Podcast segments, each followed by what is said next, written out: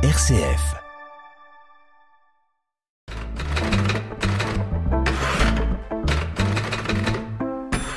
Aujourd'hui, je vous propose un retour en arrière grâce à la bande dessinée de Marie Bardio-Vaillante et Malo Kerfrieden. L'enfer est vide, tous les démons sont ici. Le 23 mai 1960, Ben Gurion, Premier ministre d'Israël, annonce au Parlement, la Knesset, qu'Adolf Eichmann a été arrêté. Quelques semaines après, le procès commence. Entièrement filmé, ce jugement est l'occasion de revenir sur la Shoah. Une journaliste française mandatée par l'Express arrive pour couvrir cet événement historique. Elle rencontre sur place Anna Arendt et dialogue avec le rédacteur en chef d'un quotidien israélien. Son point de vue de jeune occidental, ses valeurs se confrontent à l'histoire et au questionnement du présent. Cette bande dessinée raconte minutieusement un événement historique de bout en bout. C'est l'un des plus grands procès du nazisme.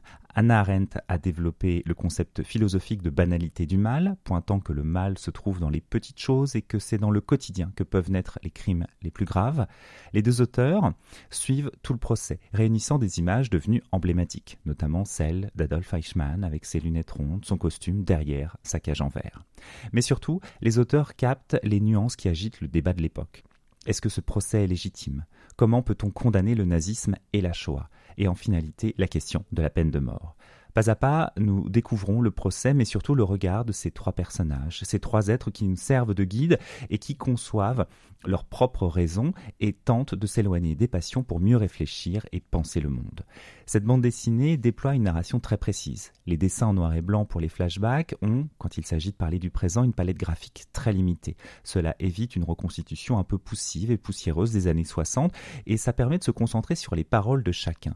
Les mots, au cours de ce procès et dans les coulisses, sont importants. Chaque mot pèse. La scénariste, docteur en histoire, féministe et militante pour l'abolition de la peine de mort, développe ici un argumentaire politique solide. On voit ainsi des intellectuels prendre fait et cause contre la peine de mort pour Eichmann tout en affirmant l'horreur que leur inspire cet homme. Là encore, la bande dessinée se met à distance des passions. En s'emparant de ce sujet qu'ils manient avec intelligence, les deux auteurs livrent leurs propres convictions. Ils n'utilisent pas le passé mais s'en nourrissent. L'énergie sincère porte complètement la narration de cette bande dessinée que je ne peux que vous recommander. Ça s'appelle L'enfer est vide, tous les démons sont ici. C'est signé Marie Bardio-Vaillante et Malo Kerfrieden, une bande dessinée publiée par Glénat au prix de 19,50 euros.